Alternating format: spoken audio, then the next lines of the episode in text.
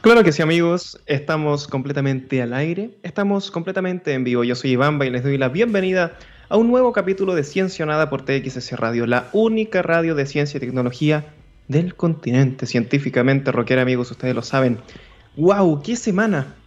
Finalmente, amigos, el día de ayer Estados Unidos sacó una importante ventaja amartizando en el suelo marciano de la mano del robot explorador Perseverance.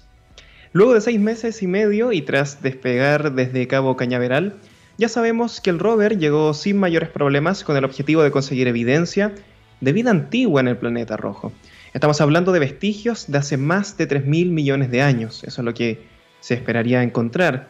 Esta es la primera misión, amigos, de la NASA que tiene que ver con la astrobiología, que es la búsqueda de vida antigua o actual, en su defecto, fuera de nuestro planeta. ¡Wow! Bienvenidos a 2021.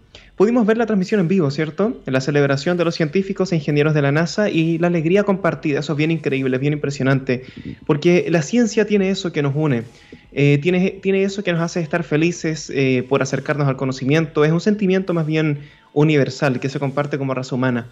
Y parece que todo, que todo esto sonara muy futurista, muy eh, de tiempos que no corresponden al presente. Pero la verdad es que Marte está bajo los esfuerzos humanos hace bastante tiempo ya específicamente desde 1967, con un primer intento de la Unión Soviética por orbitarlo. Hasta la fecha, solo el 40% de las misiones que tienen relación con Marte han conseguido sus propósitos. La sonda Hope de Emiratos Árabes Unidos está en ese grupo de los ganadores, puesto que desde la semana pasada se encuentra en órbita marciana y envió fotografías bastante impresionantes, no sé si pudieron echarles un vistazo, están en los medios, y wow, su objetivo es estudiar en detalle la atmósfera de ese planeta, algo que era impensado hace poco tiempo y hoy día ya está siendo una realidad. La sonda Curiosity, por ejemplo, de la que tuvimos grandes noticias hace eh, no mucho tiempo, confirmó que en Marte sí hubo las condiciones para la existencia de vida, vida simple estamos hablando, ¿no? Microbios. Ahora es el turno de Perseverance, de recolectar los datos que faltan para responder estas fascinantes preguntas, para ir armando poco a poco este rompecabezas. Es un buen momento para estar vivo, amigos queridos. Es un buen momento para vivir la ciencia. Vamos a escuchar una muy buena rolita y ya estamos de vuelta. Esto es Playing Your Song de Hope.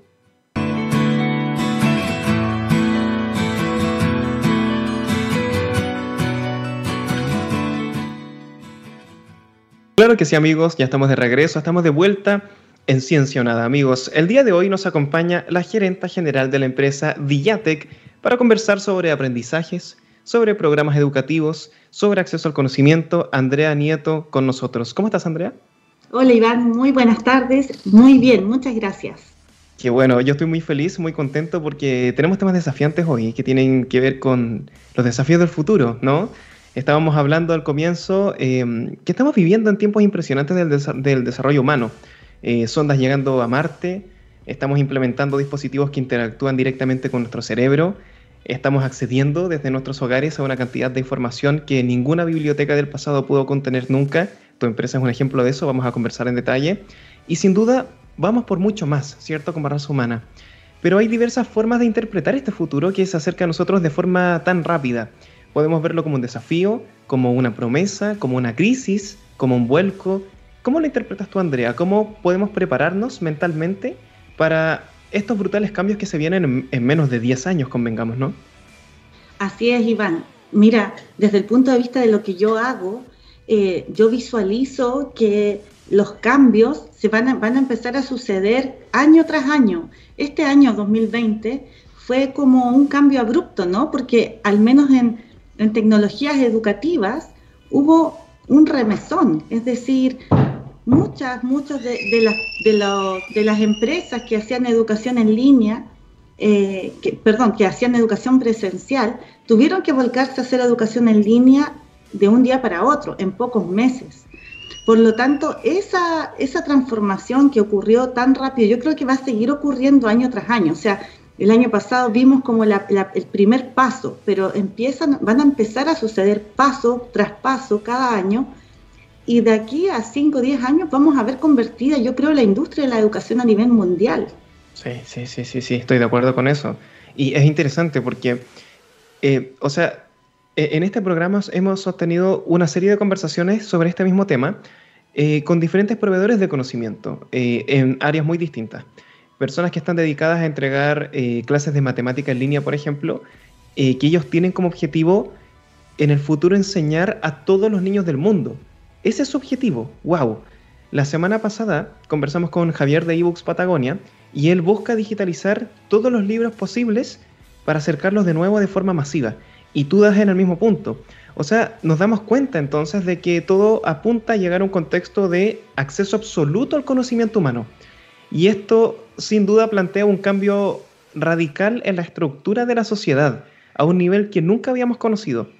¿Piensas que ese cambio social se va a dar de forma brusca, como, eh, como has dicho bien tú, el, año 2020 fue de una forma bien, bien dura? Eh, ¿Nos vamos a adaptar bien en el camino? ¿Va a ser algo traumático? Porque estamos en una suerte de momento bisagra estaremos de acuerdo, ¿no? ¿Cómo, lo ves tú, Andrea?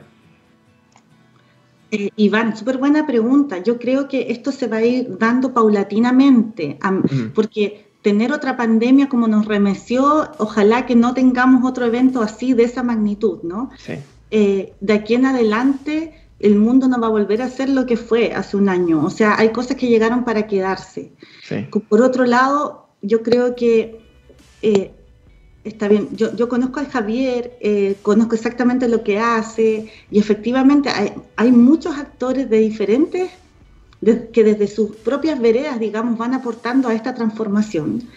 Eh, yo creo que sí hay un montón de desafíos porque efectivamente vienen cosas muy interesantes, como tú dices, el acceso a los expertos mundiales a un clic. Ya no necesito viajar para escuchar al experto en o para conversar con él o con ella. Eh, por otro lado viene la masificación, ¿no? La masificación de la educación. Pero vienen temas que también hay que tener en cuenta. Por ejemplo, todo lo que es hoy día zonas rurales, y yo lo he visto con lo que hacemos en mi empresa, porque nosotros nos ha tocado ver hacer programas educativos en distintas partes de Chile y el mundo. Y cuando tú estás en una comuna que tiene muy buena conectividad, todo anda perfecto, ¿cierto? Ahí como que todo fluye, no, no, te tienes que preguntar, ¿tendré internet o no tendré internet? Más bien es un hecho de la causa.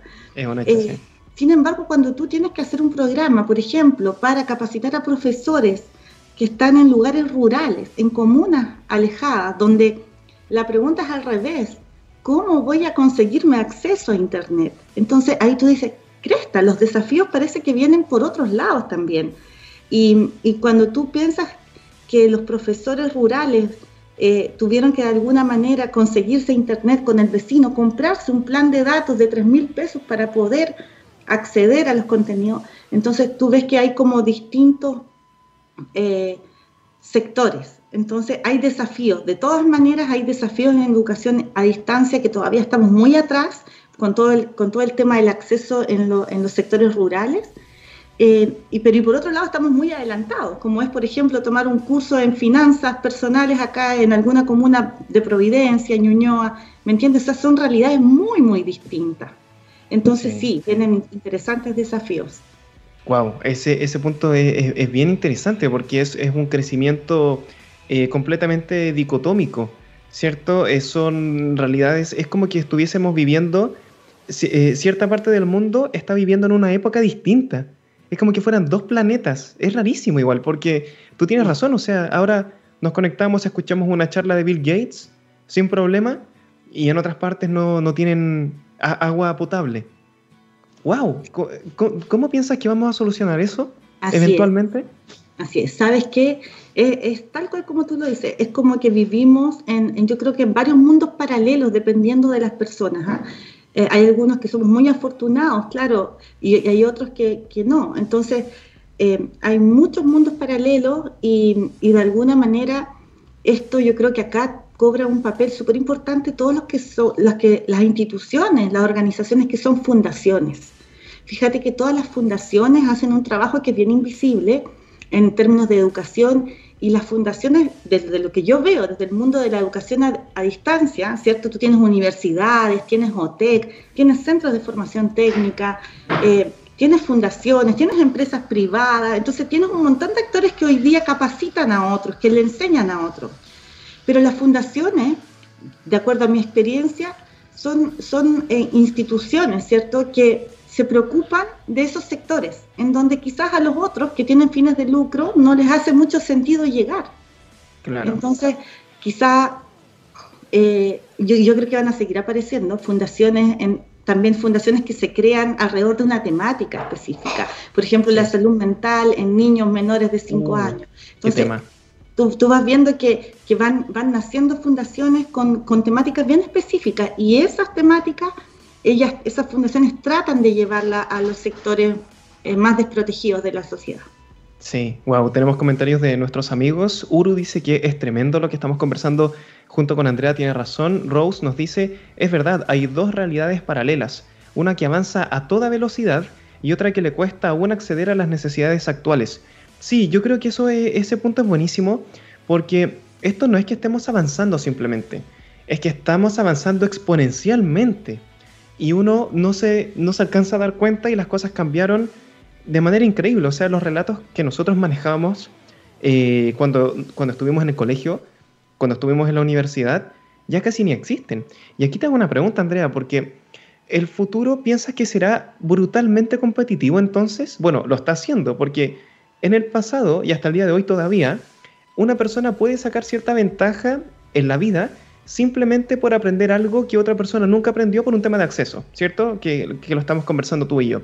Pero si todos accedemos, eh, imaginemos este futuro 2050, si todos accedemos al mismo conocimiento base, y eso es un mínimo, y tenemos cobertura Internet mundial y todos estos problemas que estamos discutiendo son solucionados. Y ese conocimiento además es de un nivel muy alto. Entonces lo necesario para destacar en este nuevo mundo no va a ser la capacidad de acceder, ni tampoco la capacidad de memorizar, porque todo eso va a ser un desde, va a ser un piso mínimo. O sea, los antiguos parámetros que medían el éxito de una persona van a quedar y, al día de hoy ya están quedando obsoletos. Y es ahí donde yo creo que va a ocurrir un gran choque con la realidad, que va a ser especialmente duro para generaciones que aprendieron eh, una cosa en la universidad, pero que en el mundo real se les exigió otra que era distinta eso es bien brutal porque uno siente que se queda como sin, como sin Dios, ¿no? Es como, eh, así como para, para, parafrasear a Nietzsche, ¿cierto? Uno se queda sin esa verdad absoluta y se siente desprovisto en la vida. ¿Cuál te parece a ti que debería ser la gran habilidad que deberíamos estar cultivando desde ya? Que, que, nos acompañe siempre, si se quiere, que deberíamos enseñarle a los niños hoy, en este momento, para que todo esto no nos pase por encima y que no nos sintamos tan frustrados en el proceso también, porque ahí hay un tema. Tuta, qué tremenda pregunta, qué tremenda reflexión. Es, yo creo que es un tema multidimensional, pero, pero sí, desde lo que yo puedo aportar, desde mi experiencia, eh, mira, yo diría que una de las grandes cosas que a mí me ha permitido hacer lo que hoy hago es la la capacidad de aprender y desaprender. Es decir, hay oh, cosas que yo tuve que desaprender para, para, porque mi memoria es limitada. Entonces, de hecho, hay cosas que si tú me preguntas, yo, yo tengo cosas que se me borraron de la memoria. Yo hay cosas que no recuerdo y que, y que probablemente si me las preguntan, yo voy a un libro y lo repaso brevemente y puedo volver a elaborar, ¿cierto? Es claro. Pero, pero eso, esa, esa capacidad de, de saber dónde buscar información, de, de, decir, mira, esto no es importante, mejor lo olvido y me enfoco en esto otro, es súper oh, relevante. Qué importante, qué importante. Pero sabes qué, hay otra cosa que yo creo que para mí por lo menos ha sido clave, que es, son las relaciones humanas. ¿Sabes qué? Por sobre todos los conocimientos eh, podría ser, yo podría saber mucho o saber muy poco, pero lo que me ha llevado de alguna manera a, tener a mis clientes tranquilos, que me vuelven a comprar, que estamos haciendo proyectos colaborativos, eh, es el sentido más de colaboración y alianza, más que un sentido de que tú eres el cliente y yo soy tu proveedor. Eh, y eso yo creo que pasa por habilidades que en definitiva no son muy enseñadas en la universidad. Yo creo que un poco viene de mi familia, ¿cierto? Una familia muy achoclonada, donde todo se negociaba, donde todo se discutía, donde, nada era ni blanco ni negro, todo tenía distintos tonos de grises. Entonces yo creo que eso, esa habilidad que hoy día se llaman habilidades blandas, negociación, liderazgo, son las que a mí me han permitido eh, hartas cosas en la vida, la verdad. Y si tú me preguntas de cara al futuro, eh, por ejemplo, algo súper simple, en concreto, ¿qué es lo que yo hoy día les enseño a mis hijas? Porque yo veo que el futuro, ellas no van a necesitar libros, no van a necesitar solo probablemente una conexión a Internet, ni siquiera desde celular, porque uno está esperando que el celular, si tú me preguntas hoy día, el celular para mí me molesta, me gustaría que fuera un, algo más portable, un wearable, algo que, que yo no... Ah. ¿Dónde está mi celular? Me pregunto yo, ¿dónde lo dejé? Esa sensación de dónde está, me gustaría que desapareciera. Yo he buscado dispositivos en Internet que pudieran eh, hacernos olvidar de esta sensación de dónde está mi dispositivo que me conecta. Qué buen eh, punto. De, alguna manera, yo creo que va a ser un reloj, va a ser otra cosa, quizás otra cosa que hoy día no existe, pero yo me imagino que esa conectividad la vamos a andar trayendo de aquí a 5 o 7 años. Entonces, dado que esa conectividad va a estar dada, yo lo que, eh, la verdad, lo que yo hoy día le puedo enseñar a mis hijas son cosas que no tienen que ver con conocimientos duros, fíjate. Hoy día lo que yo me estoy preocupando es que ellas sepan de música, sepan de, de arte, de cosas que no son conocimiento duro, ¿me entiendes? Son habilidades más bien artísticas y de la vida. Entonces, si tú me preguntas, yo, de todas maneras, creo que eso puede hacer una diferencia en el futuro.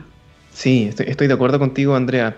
Eh, Rose nos dice, Rose es profesora de inglés, comparte con nosotros, nos dice, saben, yo creo que hasta el momento la gran frase que sigue repitiéndose una y otra vez en las entrevistas es que uno está en proceso constante de aprendizaje. Uno siempre será el eterno estudiante. Esto es bien interesante porque ya no nos podemos afirmar a la sensación de seguridad de la vida lineal, ¿cierto? Que existía en el pasado. el colegio, la universidad, tengo una familia, jubilo y me muero, pero en el proceso estoy relativamente tranquilo porque tengo la base sólida de que soy profesional. Ya no existe eso, ¿no? O sea, ya nos tenemos... E, eso e, es bien importante porque tú lo comentabas al principio, el desaprender. Eso ya no sirve. Listo, lo tenemos que dejar atrás, pasamos la página, pero es duro. Porque uno se trata, ¿cierto? Uno se trata como de afirmar a eso, no, si este título me va a dar cierta seguridad. Y cuando te das cuenta de que no te la da, es un proceso, es como perder al padre, es como chuta, Ahora, ¿cómo lo hago? Y esto es bien interesante porque lo que viene después es saber que vamos a tener que seguir aprendiendo constantemente y nunca vamos a dejar de estudiar, de leer, de adquirir esto que dices tú, que ahora tiene el nombre de habilidades blandas, eh, pero es eterno, es, infinito. Y aquí yo creo, a ver si compartes esta opinión, que quizás una habilidad muy grande es la, capacidad de ser críticos, eh, de hacerse las preguntas correctas porque de ahí fácilmente vamos a tener respuestas, pero hay que hacerse las preguntas importantes. Y, siento que hoy en día no nos estamos haciendo muchas preguntas. Siento que hoy en día nos estamos abanderando eh, con pensamientos de forma inmediata. Es como, tú lo decías al principio, la habilidad de saber qué cosa es importante y qué cosa no.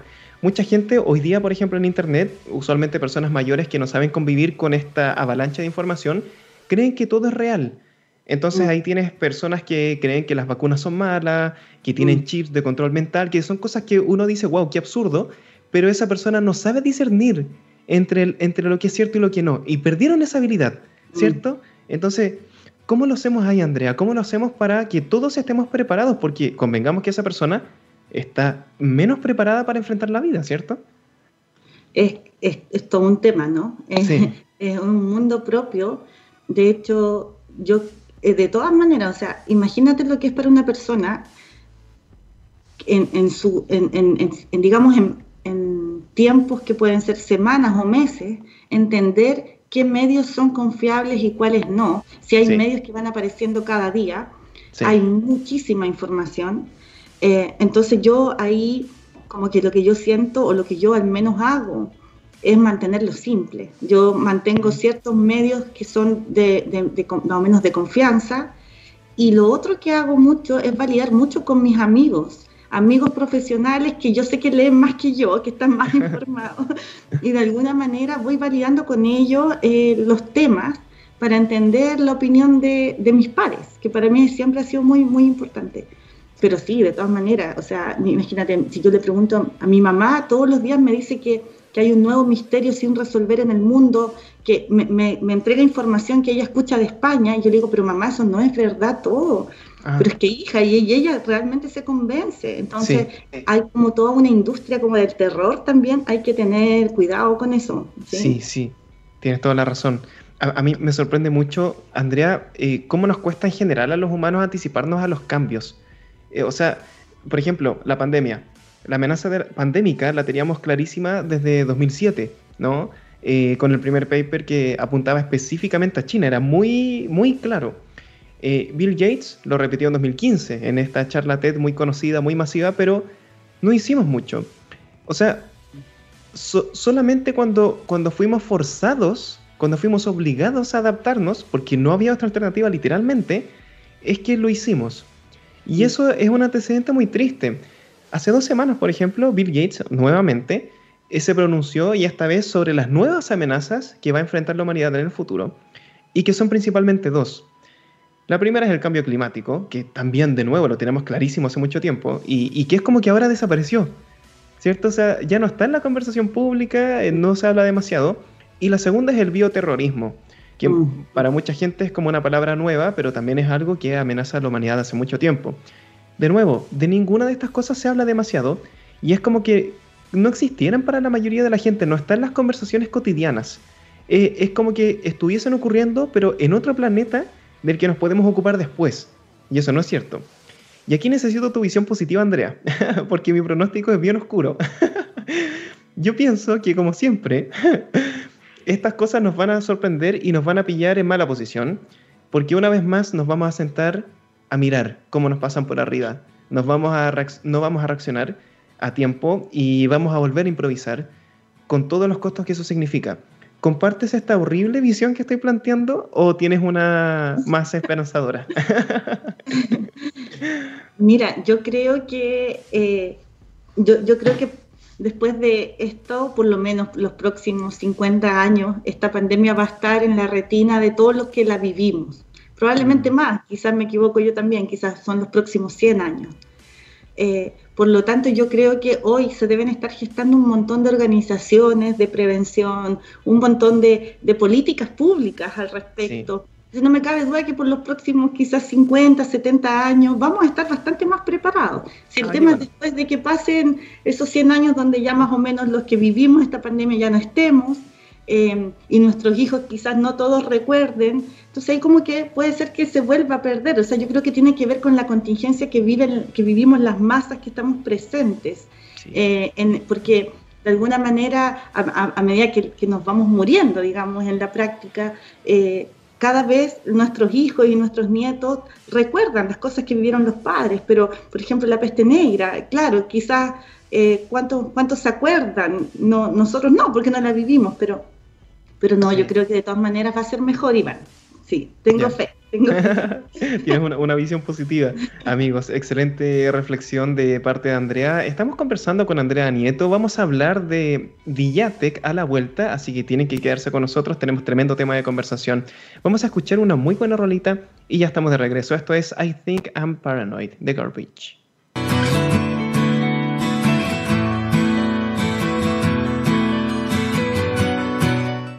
Excelente, amigos queridos. Ya estamos de vuelta, estamos de regreso conversando junto a Andrea Nieto. Qué interesante discusión estamos teniendo. Andrea, en el bloque anterior conversábamos sobre cambios, ¿cierto? Sobre maneras diferentes de hacer las cosas. Y la verdad es que en, en, en están haciendo un gran trabajo, es un gran ejemplo de innovación, porque de hecho nació como una iniciativa de teletrabajo al 100%. Cuéntanos un poco cómo surge la idea, cuál es el objetivo, te ponemos mucha atención. Iván, mira, lo que pasa es que yo siempre he sido una persona que le gusta ver el futuro y a veces logra traerlo al presente y hacerlo realidad. A veces. Ah, Digo a veces porque no siempre resulta. Por ejemplo, en el año 99, cuando yo hice mi tesis, yo hice una aplicación para celular multijugador. Hice el pictograma, el que se juega así, eh, hice el pictograma. El año 90, claro, 90, claro, era como en 2000 por ahí. O sea, imagínate, hace 20 años eh, yo sabía que iba a haber un mundo de aplicaciones y me puse en el futuro y me fue súper bien, me saqué un 7 en la tesis, eh, gané un ah. premio. Entonces, ¿qué pasa? Que en el año 2004, a ver, no estamos en 2021, no, fue el 2015 por ahí, eh, yo empecé con la idea de hacer una empresa, porque fíjate que a mí me, me costaba mucho ser dependiente, estar en un trabajo más de un año, o un año y medio. Entonces yo decía, pucha, al final cuando yo trato de trabajar para otro, eh, algo pasa que termino renunciando, entonces no está bien esto. Entonces dije, voy a, ¿por qué no soy mi propia jefe? Quizás ese es el problema. Y entonces ahí empecé a ver, bueno, ¿y qué es lo que yo sé hacer? Bueno, yo soy profesora hace muchos años en, universidades, soy informática, me gusta la tecnología, trataba de innovar en mi aula, en, la, en las universidades donde hacía clases, usaba cliqueras virtuales hace 10 años ya. Entonces yo decía, mira, esto que yo hago porque me gusta, eh, por, por hacer innovación en mi aula, porque los chiquillos se aburrían, pues, porque empezaron con los celulares y entonces había que mantenerlos despiertos. Sí. Entonces ahí yo dije, ya, ¿qué tal si yo junto la educación, que es algo que yo sé hacer, o creo que sé hacer, eh, con la tecnología? Y entonces ahí aparece la idea de hacer, eh, aplicar tecnología a la educación. Y eso significaba que si yo hacía una empresa y yo consideraba que no era necesario tener muros para, para la oficina, entonces yo podía hacerlo. En, en su ah. época la gente me preguntaba, ¿dónde está tu oficina? Sabes que no tengo, pero no te preocupes que, que, que la calidad del trabajo no depende de si tengo cuatro paredes donde trabajar o no. Y entonces me costaba explicarles un poco, sí. pero así partimos y también con la apuesta de que nuestros costos sean competitivos. Por lo tanto, para competir en costos, una de las cosas que nos ayudaba era teletrabajar. Y así partimos el 2015 por ahí. Pero qué increíble, porque aquí vamos a estar de acuerdo los muchachos que te ponemos mucha atención en que eres especialmente hábil identificando las cosas que sirven y las cosas de las que se puede prescindir, porque me acuerdo cuando nos diste el ejemplo del celular y que yo nunca lo había escuchado, cuando dijiste, ¿por qué tengo que preguntarme dónde está mi celular? Y es como, wow, tiene toda la razón. es verdad, ¿cierto? es como, ¿por qué? Y, y, cómo me deshago de ese problema? Continuando eh, con, teniendo mi celular, ¿cierto? con los servicios del celular. Eh, y, y, dices, quiero trabajar para mí misma. O sea, tienes esa, eh, esa como hambre de, de, mantener las cosas funcionando, mantenerlas simples, como también dijiste en el bloque anterior, y, y hacerlas funcionales. ¿De dónde viene esa tanta iniciativa? Mira, yo creo que viene de, de, la, de, mi crianza. Mi crianza tiene que ver, tuvo que ver con que mi mamá tenía un videoclub. Imagínate en el año, no sé qué año, 1988, por ahí, eh, mi mamá hizo un videoclub en la casa, en Punta Arenas, porque yo soy de Punta Arenas, magallánica, y para sobrevivir, porque no teníamos otra manera de sobrevivir. Entonces armó un videoclub, arrendamos VHS, después con el tiempo DVD, juegos, las consolas. Entonces yo tuve que trabajar muy chica. Yo atendía el videoclub y, y tenía que lograr convencer al cliente que esta película era muy buena y que se la tenía que llevar y que, y que el final era espectacular y que yo se la recomendaba porque especialmente mira al actor. Entonces, desde muy pequeña, desde los 10 años, yo ayudaba a mi mamá en el negocio y cada noche contábamos cuánta plata teníamos en la caja y, y a las 12 de la noche cerraba el negocio y cuando yo quería atender más tarde, mi mamá me decía, bueno, todo lo que se ingrese desde las 12 de la noche hasta la hora que tú quieras trabajar es tuyo. Yo me quedaba atendiendo hasta la una, una y media de la mañana. Ah. Eh, y ahí yo empecé a aprender cómo negociar, cómo generar negocio, cómo atender al cliente, cómo conversar con tus clientes eh, cuando llegaban al videoclub. Y, y yo tenía que primero preguntarles cómo estaban, cómo estaba el hijo, la familia, la abuela, qué hiciste esta semana. El videoclub era un punto de encuentro donde la gente iba y, se quedaba 40 minutos, una hora mirando películas hasta que elegía, se la llevaba. Había toda una magia esto de rebobinar las cintas, oh, eh, de revisar. Este, entonces, bueno, yo creo que de ahí viene, ¿no? De, de, esa, de esos muchos años de infancia y juventud en donde yo apoyé mucho el negocio de mi mamá y lo hicimos crecer, hasta que después, bueno, un día con, con la, todo, ustedes ya saben, los videoclubs murieron hace ya varios años, pero yo creo que esa fue mi escuela. Hoy día yo digo, la negociación uno la tuve en mi casa.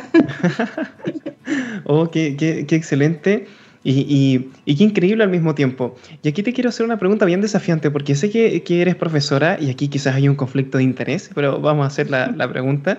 ¿Tú crees, cuánto, o sea, ¿piensas que la universidad como institución tiene mucho más tiempo de vida? Porque convengamos que hay bastantes cosas en la universidad que, que nos suman valor. Lo hemos visto en el caso de la pandemia eh, y hace mucho tiempo varios lo venían pensando y diciendo como, ¿cuál es el verdadero valor hoy día de estudiar en la universidad? No estoy llamando a nadie a no estudiar, chiquillos. Ojo con eso, hay que estudiar, hay que estudiar. Pero, ¿cuál es el, verdadero valor? ¿Me sale mejor invertir esa plata en otra cosa? ¿Sigo estudiando porque el conocimiento es lo más importante? ¿Puedo obtener conocimiento de otro lado? ¿Cómo lo ves tú, Andrea? Mira, yo creo que las universidades tienen un rol fundamental con la investigación y el desarrollo de los países. Eso yo creo que no hay manera de que, de que todos los años y trayectoria y la agrupación de todos los, los doctorados están en las universidades hoy en día. Y eso creo que va a seguir así por mucho tiempo. Sin embargo, eh, y siendo súper práctica, si tú ves, miras el año pasado de pandemia, en donde no hubieron clases presenciales, eh, en qué momento las instalaciones de las universidades fueron utilizadas, en ningún momento excepto para aquellos, aquellas asignaturas que eran prácticas, clínicas, eh, laboratorios. Es decir, si estamos formando dentistas, tiene que haber un espacio físico donde se practique eso con pacientes reales. Si es que estamos estudiando sensores inalámbricos, tiene que haber un laboratorio donde yo pueda tocar, ver, conectar los sensores. ¿Cierto? Por lo tanto, en todas aquellas asignaturas donde eh, existía un laboratorio de por medio, muchas universidades terminaron el año, los últimos dos meses, eh, efectivamente eh, pudieron hacer laboratorios, digamos. yo creo que eso fue para lo que fueron usadas las instalaciones, digamos, los ladrillos, ¿no es cierto? Si uno piensa como en institución de con grandes construcciones, universidades, qué sé yo. Claro. Si tú lo piensas fríamente, todo el resto pudo hacerse en línea, el acceso a las bibliotecas, eh, todo lo que fue trabajo grupal. Obviamente entendemos que no es lo mismo tener a mi, a mi compañero de equipo al frente mío, pero es, es bastante cercano para muchas asignaturas. Por lo tanto, eh, igual en todas las plataformas de streaming tú puedes crear estas dinámicas grupales. Entonces, eso de alguna manera tampoco fue algo que las universidades siguieran manteniendo. Entonces, en la práctica, y yo creo que todo lo que es educación de contenido, todo eso puede, ser, eh, puede seguir haciéndose en línea. Y hay un punto por el, por el cual yo creo que las universidades van a seguir eh, vigentes, que es, la certificación. La mm. certificación de competencias es algo que efectivamente las universidades aportan valor, porque si tú me preguntas si yo quiero ser ingeniero informático o quiero ser programador, una carrera que hoy día es súper conocida, se puede estudiar en línea. Yo, ¿qué, ¿qué, podría preferir? Obviamente que me lo certifique ya sea una universidad, un instituto profesional o un centro de formación técnica, o bien alguna academia en línea, pero reconocida, ¿cierto? Esas son como las maneras que tendría de estudiar. Por lo tanto, yo creo que la certificación puede seguir siendo un negocio para las universidades, como también la investigación. No me queda tan claro cuánto más va a durar el tema de, la, de pregrado al menos mm. pregrado, con las carreras que son de mucho contenido, ¿no? Hay muchas carreras que son de papel, o sea, ingeniería eh, comercial, ingeniería civil industrial, eh, literatura, hay muchas carreras que son realmente hasta periodismo, yo creo que no, mucho, excepto la práctica, digamos, en, en terreno, todo el resto se puede hacer en línea. Entonces, sí, sí, estoy de acuerdo. Yo creo que no tienen tan mucha más vida. O sea, siempre pensando en décadas, ¿no? Quizás todavía una, dos décadas, pero después esto va a cambiar.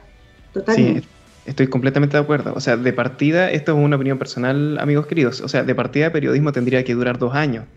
No sé si estamos de acuerdo, pero no, que dure cinco años no tiene ningún, para, a mí, para mí no tiene ningún sentido lo digo súper sinceramente, que nos dice Lady Macbeth, dice, pero la universidad además de ser un centro de formación, es un centro de investigación, por eso también necesita esa infraestructura.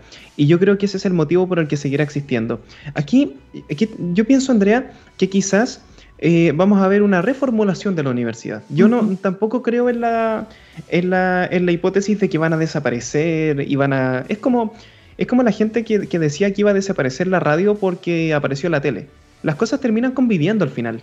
No, es que, no es que desaparezcan totalmente. Y creo que la universidad va a saber hacerlo también, porque hay mucho, mucho dinero involucrado, hay gente que le, da trabajo. Es importante el rol de la universidad, eh, eh, tiene un rol muy, muy relevante, eh, pero deben cambiar, porque si no se va a cuestionar demasiado. Me parece que los pasos que deberían tomar ahora es identificar las cosas que hacen muy bien, que es la investigación, que es lo que todos los puntos que has mencionado tú, y el resto quizás ¿Estarías de acuerdo con que, lo den en línea, por ejemplo? que sea un, curso directamente en línea a la universidad con algunas carreras en específico o, lo ves muy, muy, loco? No, yo no lo veo para nada loco. De hecho, yo trabajé mucho tiempo en el IAC, en el, y es un claro ejemplo. El IAC llegó a Chile, nunca, nunca fue una, siempre fue un instituto, ¿cierto? Y un centro de formación técnica full online. Hace no sé ah. cuántos años habrá llegado el IAC a Chile, probablemente 15 por lo tanto, cuando el IAC va al Ministerio de Educación para acreditarse, era la primera institución en Chile que se iba a acreditar full online. Era como raro, oye, hay que crear reglas nuevas. No tenemos un sistema de acreditación para instituciones que no, no tengan cierto, una infraestructura para dictar su física, ¿no? para dictar sus clases. Por lo tanto, yo creo que por ahí va el tema. Yo creo que el mundo de la certificación, digamos, de, la acreditación de instituciones full online va a seguir en, crecimiento y, las universidades se van a ir adaptando. Yo creo que van a quedar probablemente con muchos años de todavía de, pregrado, pero quizá las universidades terminen enfocándose al posgrado o bien terminen también siendo universidades de nicho. Por ejemplo, en Costa Rica ya se habla de universidades medioambientales, en donde ah, todas las carreras sean de, ese, de, esos contenidos. Eh, puede ser que también suceda algo así, que hayan universidades temáticas. Sí, qué interesante eso. Y ahí yo haría el punto en lo que tú mencionaste al comienzo, que tiene que la universidad seguir siendo este ente capaz de certificar, porque cuando, si lo, lo convertimos en, en, algo completamente en línea, corremos el riesgo de que, de, que cualquiera empiece a competir ahí, porque bajan las barreras de entrada, ¿cierto? Y hoy día existen algunas instituciones, no, no voy a nombrar ninguna, igual no son tan conocidas, pero que dan certificados que, no tienen sentido, como eh, uno participa seis meses en una cosa y, ya tiene un título de astrobiofísico del alma y cosas súper raras. Y, y, después se presentan como profesionales de la salud cuando no lo son. Entonces, eso es bien peligroso. Ahí debería la universidad seguir teniendo esta capacidad de decir, esta persona sabe esto, esta persona está capacitada. Eh, ustedes vienen trabajando hace mucho tiempo entregando certificaciones y lo hacen de forma bien inclusiva. Subtitulan el material, ponen videos eh, para lenguaje de señas y eso es buenísimo. ¿Nos puedes contar un poquito sobre esta iniciativa de, inclusión que es a otro nivel? Por supuesto, lo que, pasó un poco fue que eh, varias de las fundaciones que son nuestras clientes, eh, de alguna manera eh, necesitaban que al menos ah, tuvieran subtítulos, todo lo que son las cápsulas animadas, videos. Entonces partió como una necesidad, ¿no? Es como mi cliente me está pidiendo subtitular, tenemos que subtitular.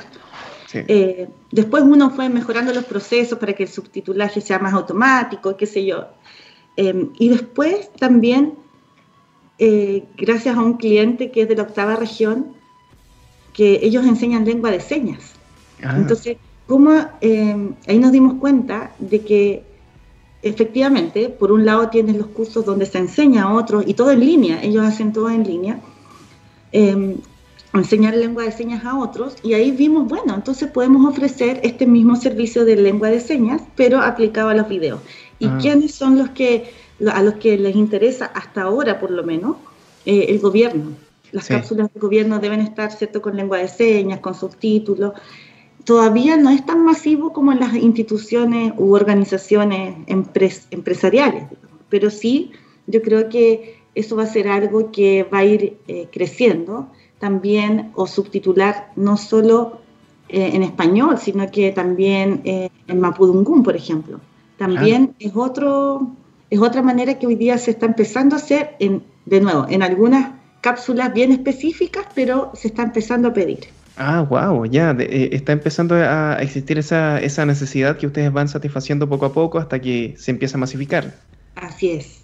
al principio parte como algo puntual y después tú le, le, cuentas a tus clientes, mira, ¿sabes qué? También está la opción de agregar lengua de señas a tu cápsula y a algunos les, les, gustaría y otros, algunos pueden financiar, los otros no, pero de alguna manera está el servicio, existe. Existe, buenísimo. ¿Y cuál es tu mayor sueño junto a la empresa? ¿Qué es lo más alto a lo que te gustaría llegar? Eh, mira, es súper buena pregunta. Yo hace unos años tenía solo la intención de que mi empresa creciera. Hoy día mi empresa está creciendo y hoy día mi, mi paso más cercano, digamos, es a, no solo vender en Chile, sino que vender eh, en el extranjero. Ah. Es decir, exportar servicios, que es algo que eh, lo veo bastante cercano, fíjate, lo veo bastante cercano porque lo que yo hago es global, lo puedo hacer desde acá. Además, yo, mi, equipo, ¿cierto?, de trabajo está en distintas partes del mundo. Tengo gente trabajando desde Estados Unidos, desde India, desde Punta Arenas, desde eh, Bio Bio. Por lo tanto, em, yo lo veo súper factible, veo súper factible que ese sea el siguiente paso. Ahora, después de eso, eh, después de internacionalizar y yo creo que varios años de, de hacer crecer la empresa, yo, la verdad, si tú me preguntas súper sinceramente, yo me veo como una emprendedora serial. Eso me gustaría hacer. Me gustaría hacer crecer esta empresa, después crear otra ah, y hasta donde me dé la vida, ¿no? Increíble. Ya tienes ganas de, tomar más iniciativas, de crear más cosas. O sea, tienes esta, esta ambición por, por, innovar, ¿no? Por crear, por inventar. ese es tu principal motor, ¿no? Me encanta ver algo y imaginarme la solución y después plasmarla en algo real, que no quede solo como, oye, sería fantástico, ya, pero ese fantástico que fuera así quizás no lo puedo lograr, entonces veamos algo menos fantástico, pero que sea práctico y que lo podamos hacer. Y, y por otro lado, a mí me encanta, algo que me mueve mucho en la vida, eh, son mis amigos y amigas, o sea, las redes profesionales de contacto que después se transforman en amistad, eso me mueve mucho, por lo tanto, algún emprendimiento que tenga que ver con hacer redes de contacto, yo creo que ahí va mi segunda empresa, yo creo. Excelente. Cómo generar eh, negocios a partir de redes de contacto. Yo creo que por ahí va mi, mi segunda idea. Increíble. Me gusta mucho escucharte porque siento que genuinamente tienes una, una curiosidad intelectual. Y, y, eso es buenísimo. Cuando uno escucha gente hablar como lo estás haciendo tú, eh, uno se motiva. Y creo que nuestros amigos que están poniendo mucha atención aquí también están pensando lo mismo. De verdad es, excelente. ¿Qué consejo le podrías dar a los amigos que están aquí y quizás hacen estas preguntas sobre el futuro, quizás no tienen muy claro para dónde llevar su vida, por dónde vayan eh, todos estos caminos tan difíciles de predecir? ¿Cuál sería tu mayor consejo para todos ellos? Mira, la verdad es que eh, yo creo que eh, una de las cosas que yo me he dado cuenta, porque si tú ves mi perfil profesional, es una persona bien trabajólica, ¿cierto? Con hartas cosas, siempre con... Pero, pero ¿sabes qué? Hay algo que, que, la vida igual me ha enseñado quizás un poco más tarde de lo que debería haber sido. Es que eh, es tan importante la parte profesional, ¿cierto? Como si, un, si tú te realizas a través de tu trabajo fantástico, pero también es tan importante la vida social y la vida familiar y el autocuidado. Eh, yo era de las personas que hace 15 años trabajaba fines de semana y yo decía, qué raro que el resto del mundo no trabaje fines de semana.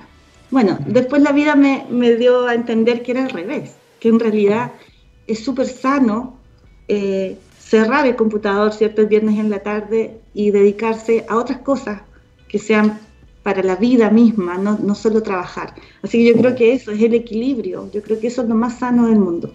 Wow, qué importante reflexión, amigos, que están compartiendo Andrea con nosotros. Andrea, amigos queridos, hemos llegado al final del programa, se pasó volando, impresionante. Y Andrea, el micrófono de TXS Radio es tuyo para decir lo que tú quieras, si quieres hacer una invitación a revisar el sitio de tu empresa, si quieres contar cómo te lo pasaste en esta instancia de, conversación, lo que tú quieras, nosotros te escuchamos. Bueno, muchas gracias primero a TXS Radio, a ti Iván, eh, siempre me siento muy cómoda en, estas entrevistas. Y nada, invitar a, las personas que, tengan, si tú tienes una fundación, por ejemplo, o eres OTEC, o, eres una institución que también necesita ayuda o asesoría en, todo lo que es aprendizaje en línea, bueno, yo creo que los puedo ayudar. Así es que los invito a revisar el sitio de Diatec, d y a t -C y me pueden contactar desde ahí mismo a mi WhatsApp. Así es que un abrazo grande, muchas gracias, muy buen fin de semana. Buenísimo. Vamos a dejar aquí en el chat, muchachos. Yo les voy a anotar el link de la página para que puedan ingresar a solo un clic y ahí lo, lo tienen fácilmente. Amigos, gracias por estar con nosotros un viernes más. Cuídense, que estén bien y como siempre, mucho amor. Chao, cuídense. Buen fin de semana. Chao, chao.